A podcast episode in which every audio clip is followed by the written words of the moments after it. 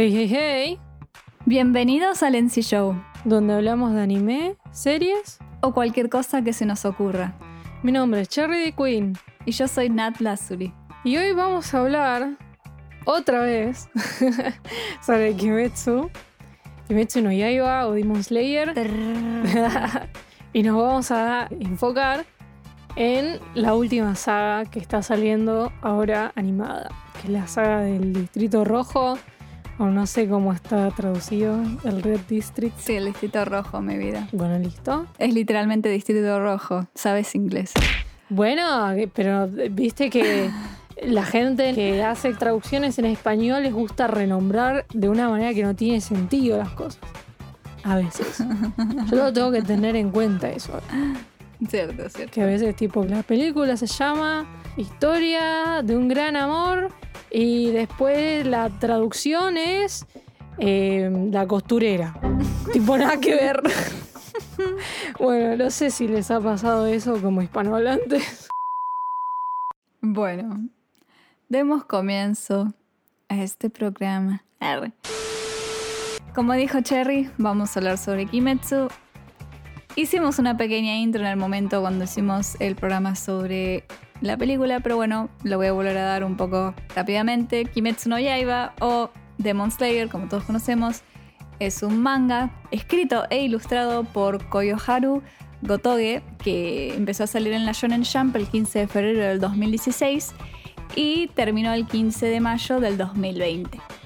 Salió una adaptación de anime por el estudio Ufotable el 6 de abril del 2019 y como todos sabemos hizo furor, llevó el manga a la fama, bla bla bla bla y bueno, y ahora está la segunda temporada en emisión. Exacto. No les voy a contar el plot porque ya lo sabemos, todo lo re sabemos. Ya se hizo un nombre solita, como para que nosotras andemos explicando de qué trata, Sí, ¿no? ya pasó como los 150 millones de, de ventas de tomos y es como... Mierda, señor. Ha pasado series que han estado 15 años en publicación de la venta y todo eso en un año y medio. Terrible. Sí, está, está haciendo furor. Y bueno, vamos a hacer una pequeña mención igual, porque soy una persona muy resentida. soy una persona muy resentida, una persona que no olvida. ¿Y qué pasó? Aquí la señora Nat se vio la parte de la nueva temporada que hace el recap de la peli. Y en efecto, teníamos razón. Siempre tuvimos razón, chicos.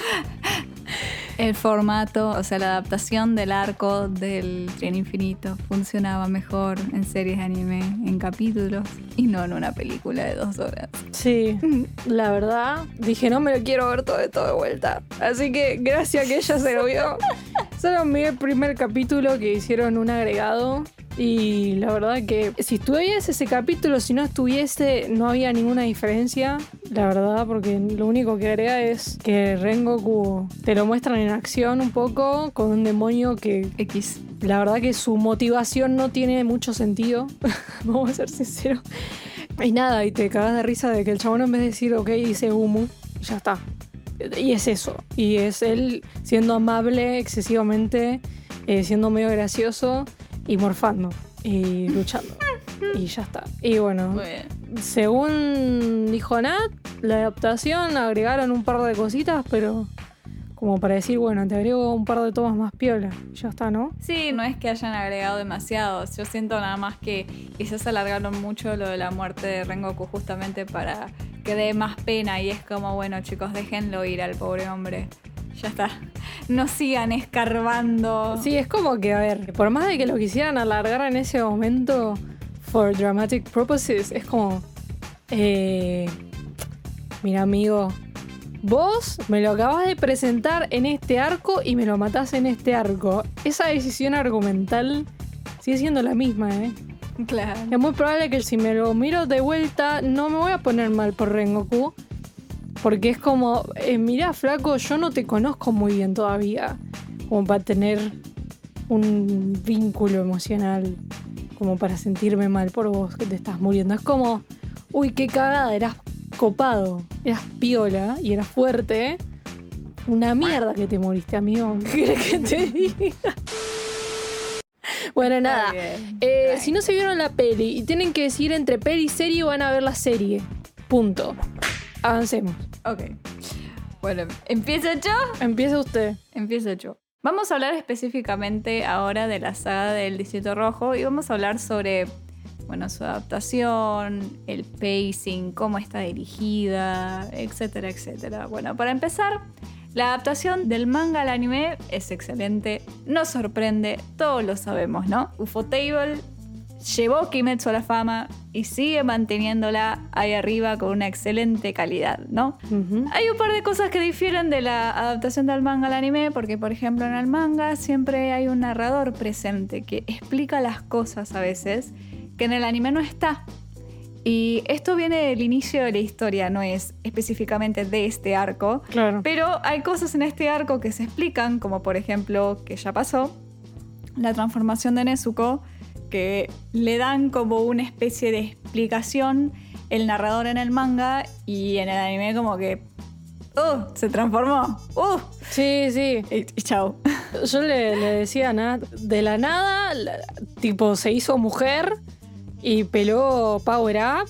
Y yo estaba muy confundida, pero estaba como, esto es muy cool, pero no entiendo qué está pasando aquí. Guay.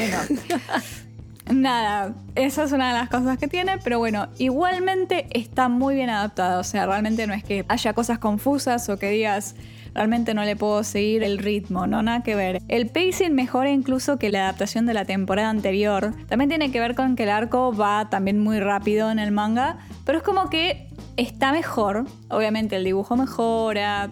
Ya sabemos, ¿no? Esto es porque es de 2022. Sí. Pasaron varios años al Pasan medio. los años, sí. Y después, bueno, algo como un detallito bobo. Kimetsu es muy conocido porque su dibujo era una mierda.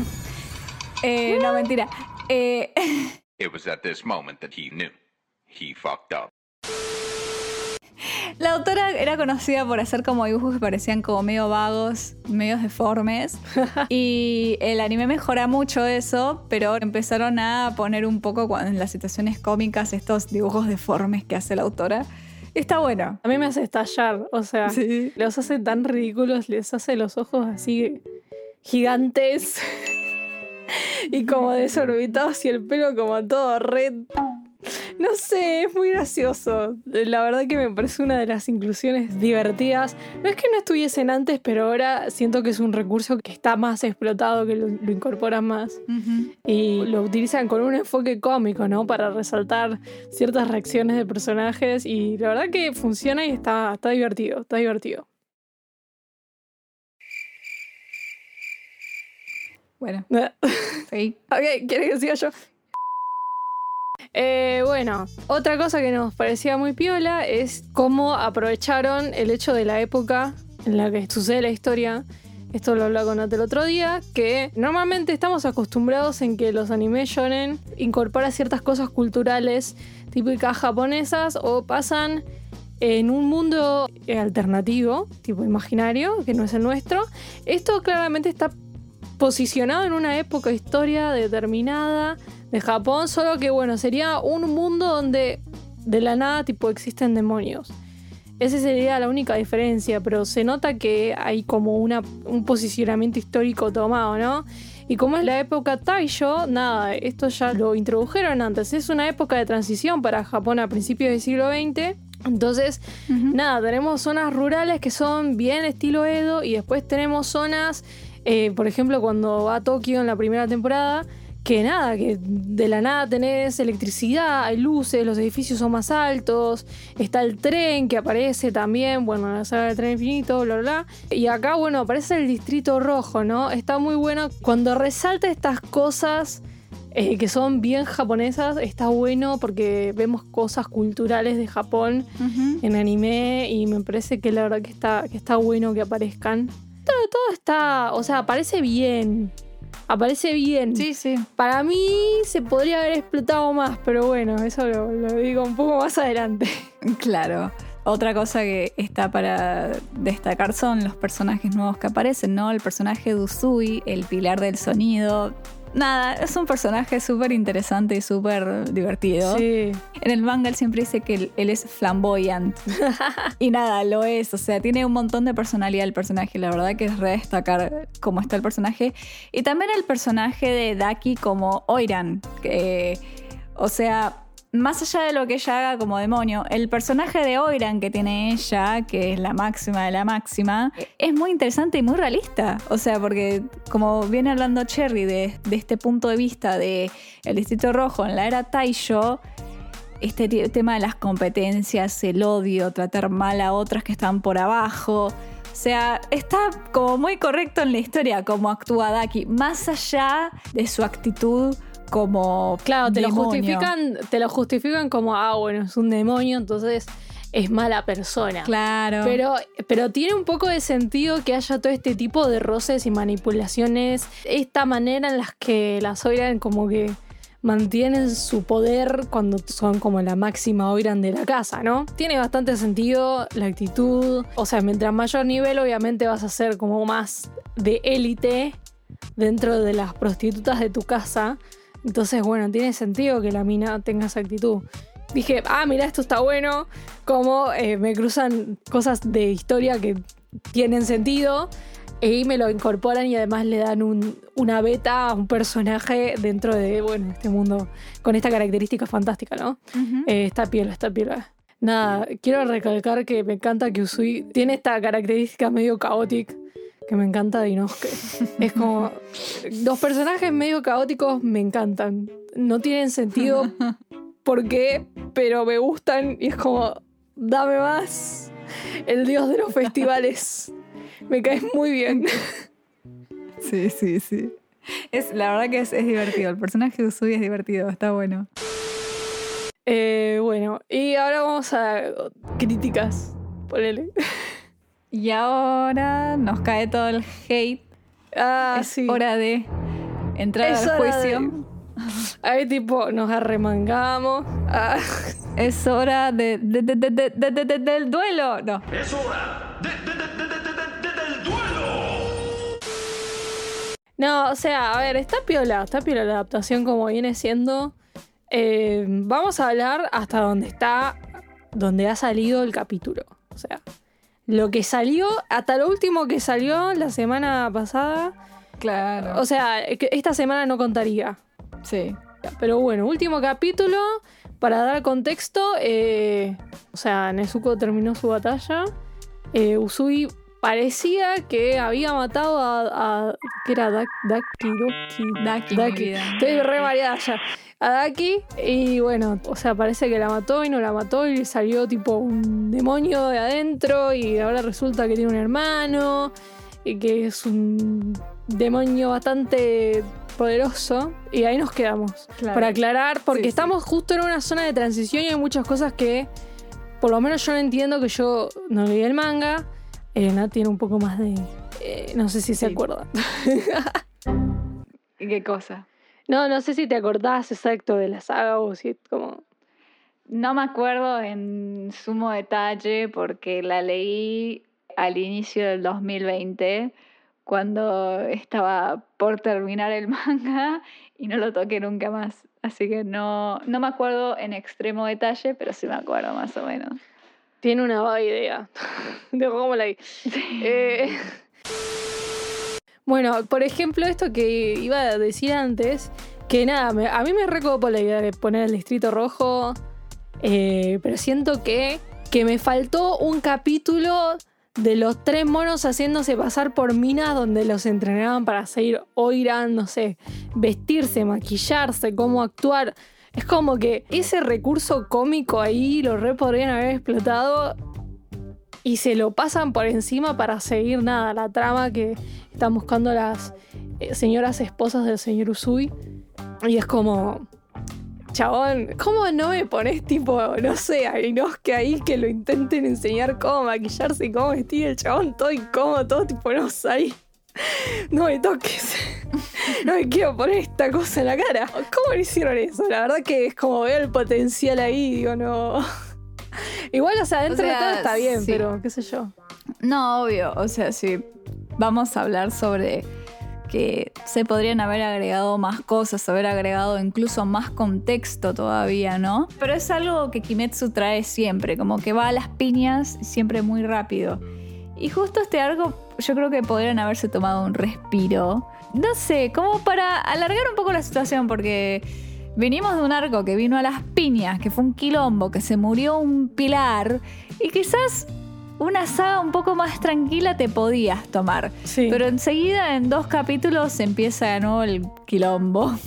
a, a lo, a lo fuerte. Claro, además, a ver, previo a la saga, antes de empezar, como que tienen un periodo donde te dicen más o menos como que los pibitos se entrenaron y que además tuvieron un par de misiones y se fueron haciendo más fuertes y bla, bla, bla. No te especifican mucho, ¿viste? Y hay un par de momentos de lo que vimos donde eh, hubiese estado bueno que nos mostraran un poco más de qué entrenaron ahí, qué hicieron, ¿no?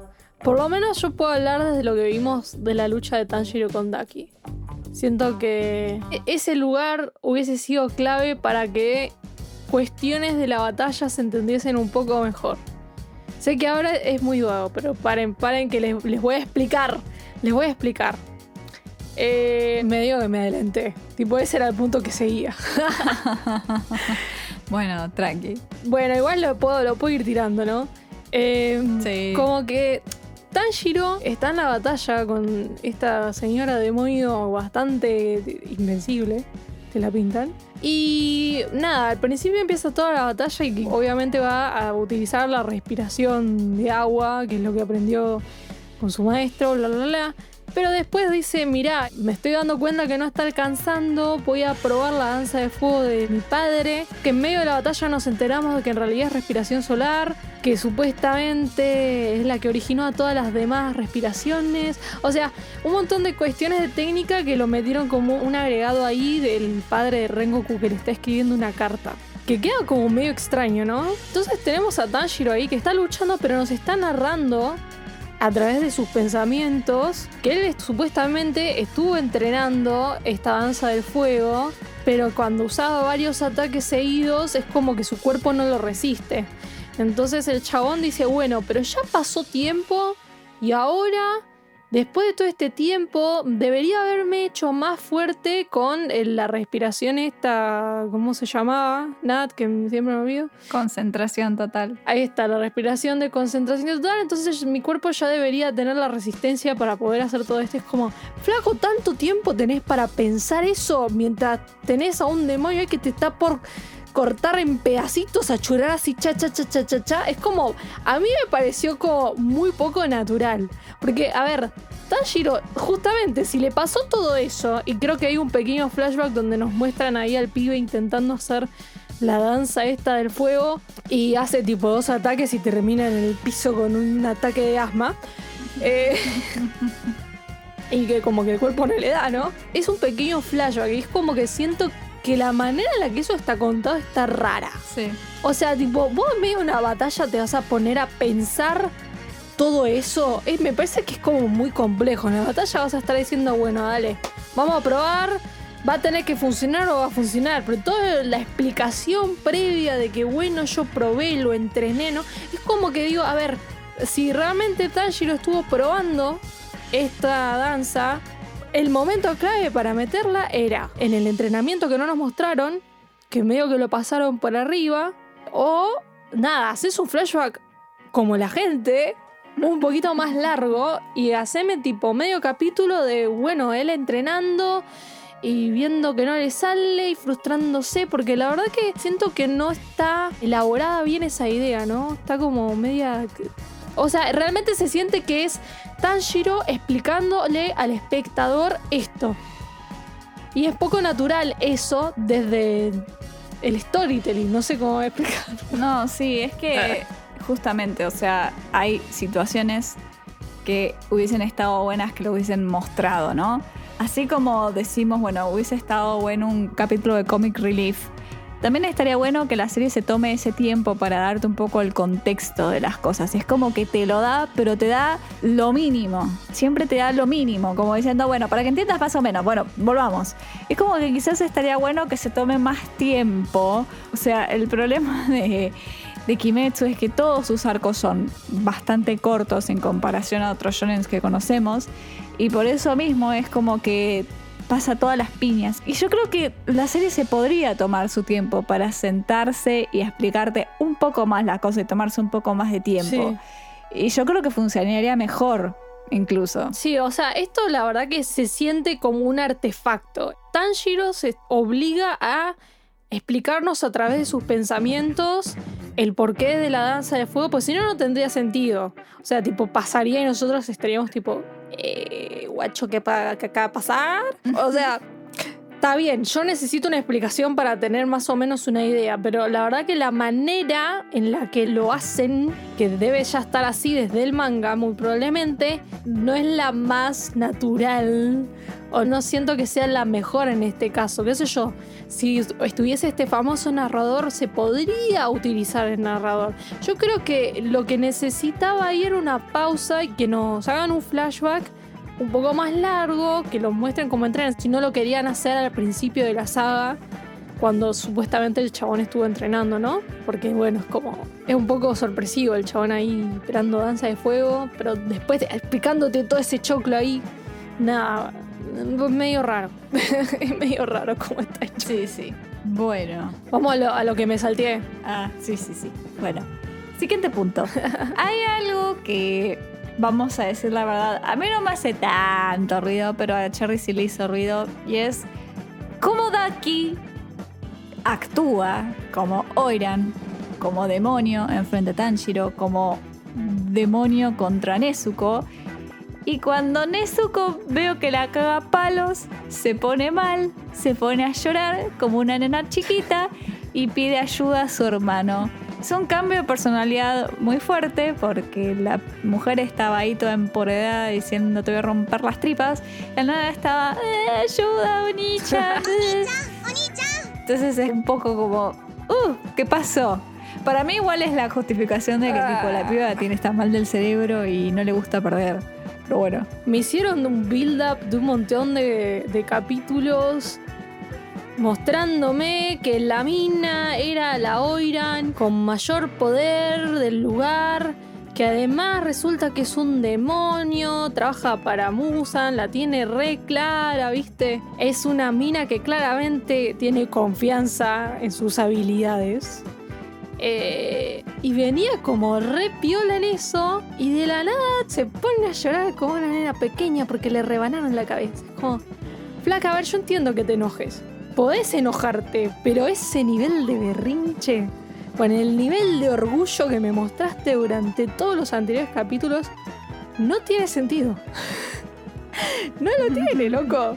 O sea, ¿por qué? A ver, todavía no se nos explica muy bien por qué Daki tiene esta cambiazo de personalidad, ¿no? Bueno, apareció el hermano, que todavía no entiendo muy bien quién es este señor, ¿no? Y por qué la mina no se murió, que supongo que nos lo van a explicar, ¿no? Más les vale. Que nos lo expliquen si no me voy a enojar. Pero bueno. Sí, lo explican, quédate tranquila. ¿Qué pasa? Esto se conecta con otra cosa, con un tema que tiene que ver con un recurso que ya lo vienen haciendo porque yo tomé la responsabilidad de remirarme todo Demon Slayer porque no me acordaba de nada. Entonces dije, bueno, voy a verme la entera, voy a verme la entera, me vi la primera temporada. Hay un recurso que utiliza el mangaka que, o sea, claramente es una cuestión del mangaka porque eh, no se pueden cambiar estas decisiones de argumento, ¿no? Normalmente, para los personajes malos, tipo los demonios, nos muestran su pasado humano y el por qué actúan como actúan para el final. Cuando se están muriendo, los están por matar, los mataron o tipo ya están ahí tipo a punto de estirar la pata. Entonces, primero que nos cuesta mucho entender el lado humano que tienen estos demonios, ¿no? Hasta ese momento. Y la verdad que mostrarlo ahí todo junto al final, claramente es un recurso que lo que intenta hacer es obligarnos a pasar de decir, uh, este chabón es un forro, así bien en criollo, a decir, ay, pobrecito, mirá, tuvo una vida de mierda, le pasó esto, le pasó lo otro, ay, no, ahora entiendo. A ver, una vez me lo puedes hacer. Pero lo viene haciendo literal desde que empezamos la serie. Y estoy muy segura de que voy a entender por qué Daki tuvo este cambio de personalidad cuando me expliquen su pasado humano, que al parecer mucho no recuerda. La verdad que yo siento que el recurso usado así, justamente nos está intentando forzar una empatía por un personaje que se nos mostró malo durante un montón de tiempo, durante la gran mayoría de la batalla. Y te digo que es lazy writing, o sea. Perdón, o sea, es lazy writing. Porque lo mínimamente inteligente para hacer, para que nosotros sintamos empatía por un personaje malo, es mostrarnos vestigios de su humanidad antes. O sea, porque si no tuvimos un chabón que fue malo, malo, malo, malo, malo, malo, malo, malo, malo, flashback. Recuerdo de su humanidad. Ay, pobrecito. No, no, o sea, ¿entendés que no funciona? No funciona así. Necesito que me lo adelantes eso.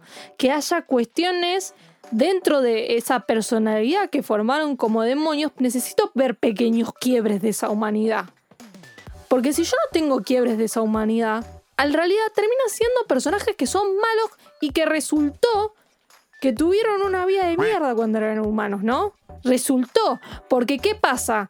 Vos tenés que contar cómo actuaron en el después, cuando fueron demonios. Y cuando fueron demonios, al final fueron completamente corrompidos por este cambio en su naturaleza. Yo no puedo sentir empatía por un personaje así, ¿no? Mi reacción es, uh, mira qué mala pata tu vida de humano, ¿eh? Al final terminaste totalmente corrompido.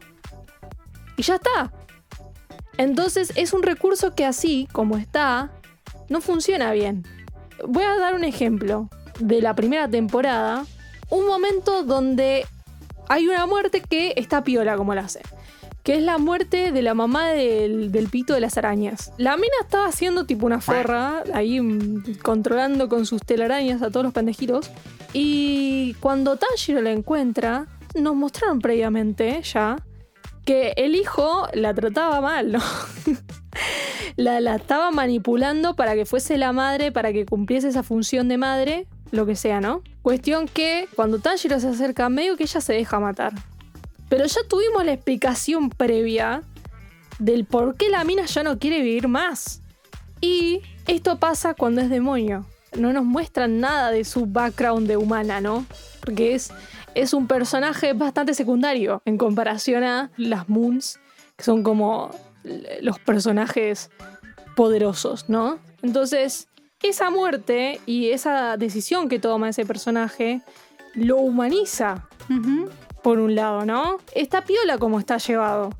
Entonces, si la- el autor, autora, autore, no sé qué mierda es, Autora, creo. bueno, porque nada, hubo controversia sobre la identidad de, de esta persona. Bueno, si esta persona lo escribiese y me hiciese adelantos, como que vengan, no sé, estos personajes con una personalidad tipo, ah, son reforros, pero tienen momentos de quiebres que son como poco característicos, eso sería mucho más interesante. ¿eh? Y me darían como vestigios de que, ah, algo de humanidad les queda, ¿no? Y otra cosa, perdón, este- esto se convirtió en un full ranting. Este tipo, estoy ranteando. Sí, ¿no? Como que estás hace 10 minutos hablando. Bueno, es que me tengo que descargar porque está mal hecho, ¿ok?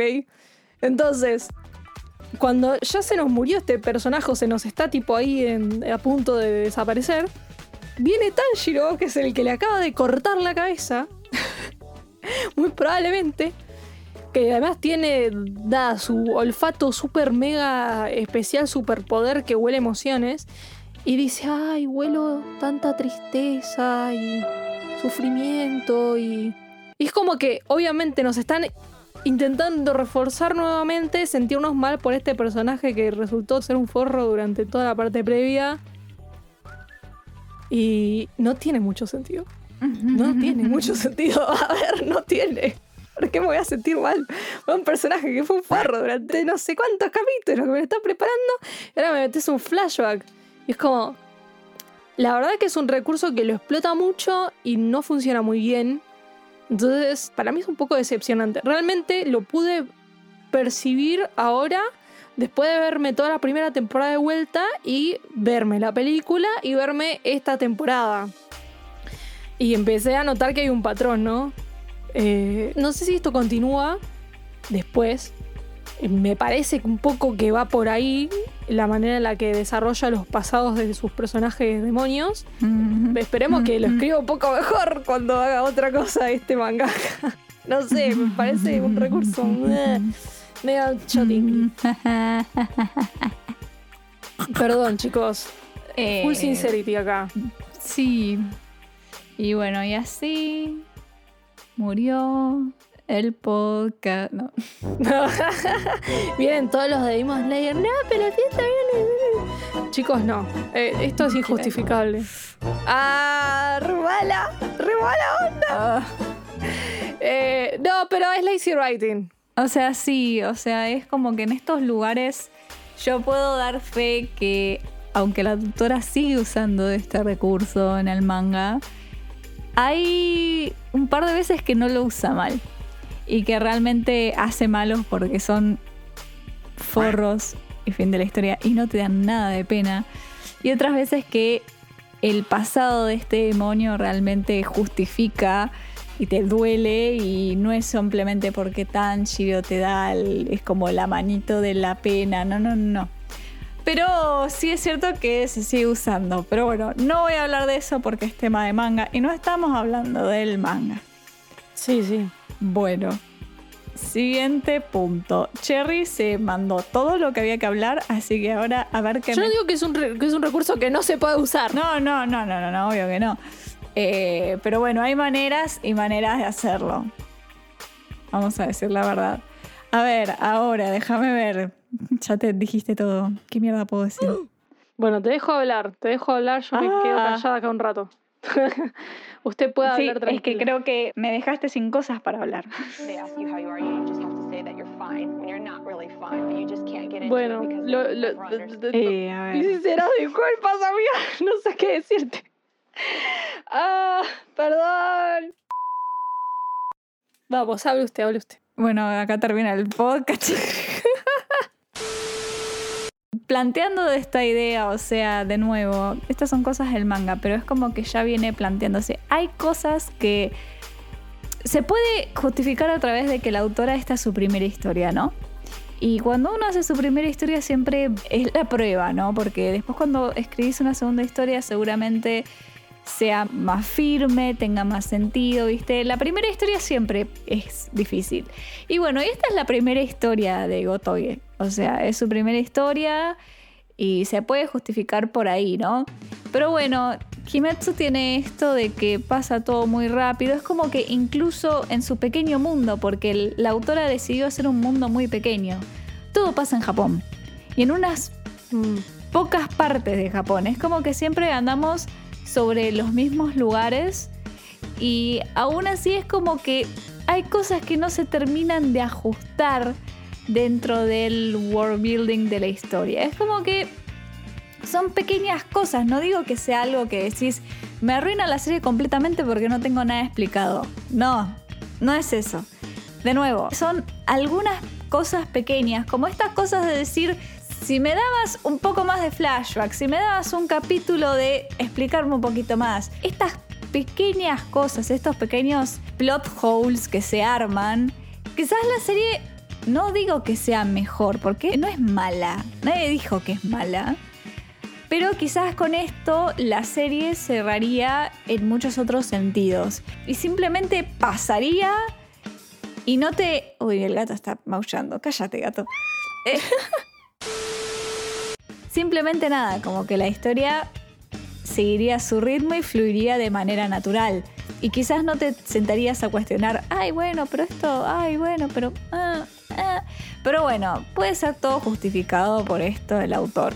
¿No? También está esto de Cherry ya lo dijo, pero vamos a ver cómo lo van a explicar en el anime, tema de animación, el tema de el power up de Nezuko. en el manga, lo que a vos te dicen es que cuando Tanjiro se está peleando contra Daki y que se muere ahí porque se está quedando sin respiración, es que te pone la comparación el narrador que Tanjiro es un humano y puede evolucionar hasta cierto punto. Pero Nezuko, como es un demonio, puede seguir evolucionando en el tiempo. Y a pesar de que le pase factura en el cuerpo, ella claramente ya demuestra que tiene algún tipo de habilidad que puede ir más allá de los límites de su cuerpo, ¿no? Ya lo vimos al inicio de la historia cuando está peleando contra este demonio con las pelotas, que ella en un inicio, nada, apenas le podía devolver la pelota cuando estaba fuerte y después empezó a ser cada vez más fuerte al punto de que gana más fuerza que ella. Es lo mismo que pasa con Daki. Ya lo vimos, no es que decís, bueno, fue sacándome la galera. Nezuko se hizo más fuerte. Bueno, ahora el power up que la chica creció viene de esto, pero en el anime no está. Entonces es como que medio te quedas como, pero ¿por qué creció? ¿No? Y ponerle que en el manga esto es una manera de justificarlo, no es suficiente en este momento, después se verá si se explica, si no se explica, no voy a decir nada, pero no sé qué van a hacer en cuanto al anime con eso, porque ya no tienen el narrador que explica por qué Claro. Nezuko puede ir más allá. Y ni siquiera te dicen puede ir más allá, es que simplemente la viste y peló Power Up de la nada. Y Nezuko no, no, no nos explica cómo Tanjiro qué hace. Claro, o sea, es como que simplemente peló Power Up porque la. O sea, este es el problema de no tener este narrador. A cómo se ve el anime es que simplemente ella peló Power Up en el momento justo porque era necesario. Porque era necesario para darle un momento, para decir, bueno, Nezuko ayuda. La verdadera razón por la cual el autor quisiese que a Nezuko le tenga un power up acá no se está dejando ver. Simplemente parece un power up porque pintó power up porque la trama lo necesita y porque le pintó que Usui no esté ahí. Entonces hay que ver cómo maneja el anime este tema de la justificación de la transformación de Nezuko. Claro. Hay que ver qué terminan haciendo en ese sentido. Sí, vamos, vamos a ver qué pasa con eso. Y además, nada, ponerle que Tanjiro tiene, por suerte, que es- es- él se narra a sí mismo. ya a esta altura se narra a sí mismo. Es muy charlatán. Sí, bueno, pero es como que va narrando, mientras va luchando te va narrando por qué decide qué usa, en qué momento, y bueno, esto que yo les explicaba antes. Sí. Pero también tiene, es como bastante pensador dentro de las batallas, ¿no? Como buen prota, ¿no? Sí, obvio. Eh, bueno, Nezuko. Nezuko, gracias, y dice dos palabras. No dice, no dice las palabras. Ella solo dice. "Ah". O sea, yo te juro, lo pensé y decía, ojalá a mí me pagaran un sueldo para hacer onomatopeyas. o sea, la actriz de voz está tipo ahí, es como... mm. y tipo, ya está. Nada, pero no, esto es, esto es 100% detalle color. No me tomen en serio, chicos. Eh, pero bueno, Nezuko no se puede explicar a sí misma porque no piensa lo que hace. Por lo menos ese recurso no lo utilizan. Entonces, nada, ahí nos queda la duda de cómo lo resolverán. Yo nada, espero que de aquí tenga una muy buena justificación para ese tipo de cambio de personalidad. No sé, bipolar, algo. la sigo viendo, la sigo viendo, así que... Eh, bueno, nada. Eh, hay que esperar, porque hay, hay un montón de cosas de plot que todavía están ahí, tipo, pasan cosas que no entendemos, pero todavía faltan un montón de otras cosas que pasan y por ahí no se explican, entonces como buena, nada, hay que seguir esperando a ver cómo termina de resolver esto de la serie. Pero bueno, no queríamos dejar de hacer un programa hablando un poco de la segunda temporada, aunque no esté terminada Sí. todavía. Ya igual hay bastante, ya salió bastante. Y bueno, nada. Eh, fue, fue lindo, tipo, porque yo extrañaba. Me gusta, me gusta el, el Tanjiro Squad. Me, me hacen reír mucho. Entonces, El, el trío galletita. el trío galletita. el trío galletita. Me gusta que Zenitsu se la pase gritando todo el día. Dijo nadie nunca. No, mentira. Yo soy, yo soy la única que ama eso. No, yo también lo amo. A mí me causa mucha gracia Zenitsu. Me dan ganas de darle una piña y un abrazo al mismo tiempo. Es como, cállate, deja de romper las pelotas. Ay, qué lindo que eso. Real. Y nada, y la energía caótica de Inosuke es lo que me da vida. Sí, es perfecto. Es perfecto. Pero bueno, si les gustó nuestro análisis de lo que hay hasta ahora animado, eh, pueden dejarnos algún comentario o hablarnos por nuestras redes sociales. Publicamos en YouTube, ahí nos pueden dejar comentarios, y si no por Instagram o por Twitter, eh, arroba bajo. Y si no les gustó, jódanse, no nos manden hate. Ah. Esas cosas no se hacen. Toda opinión es bienvenida mientras sea presentada con respeto. Claro, o sea, es eh, la conclusión de todo esto, chicos, es que es una opinión. También. Una opinión nuestra y, y nada, para otras personas puede ser distinto. Esta es nuestra humilde opinión y justamente como decimos, esto no es impedimento para que nadie vea la serie o decir no, la serie es malísima, está mal hecha, no la vean. No, es simplemente una opinión. Fin. Sí, no, y además nos ponemos rompebolas porque ya vimos un montón de cosas antes. Claro. Y, y es como, ay, te falta tan poquito para que cierre perfecto. Y nada, eh, eh, yo me enojo más con esas cosas que cuando algo está hecho un desastre. No, mentira, me enojo con todo. Soy una persona muy enojona. Pero bueno, no importa. Me rompe las bolas esas cosas. Claro, bueno. En fin, como dijo Cherry, si les ha gustado el programa, escríbanos a nuestras redes, denle me gusta en YouTube, dejen un comentario, suscríbanse, síganos. eh, Compártalo con sus amigos. y bueno, nada, a seguir esperando el final de esta temporada. Sí, sí. Esperemos el final de la temporada, esperemos que esté buena. Estamos viviendo el sueño, chicos. Empezó el 2022 y viene pulenta este año de anime. Así que hay que meterle con eso. Bueno, nos despedimos. Ha sido un placer. Bye bye. Bye. Vampire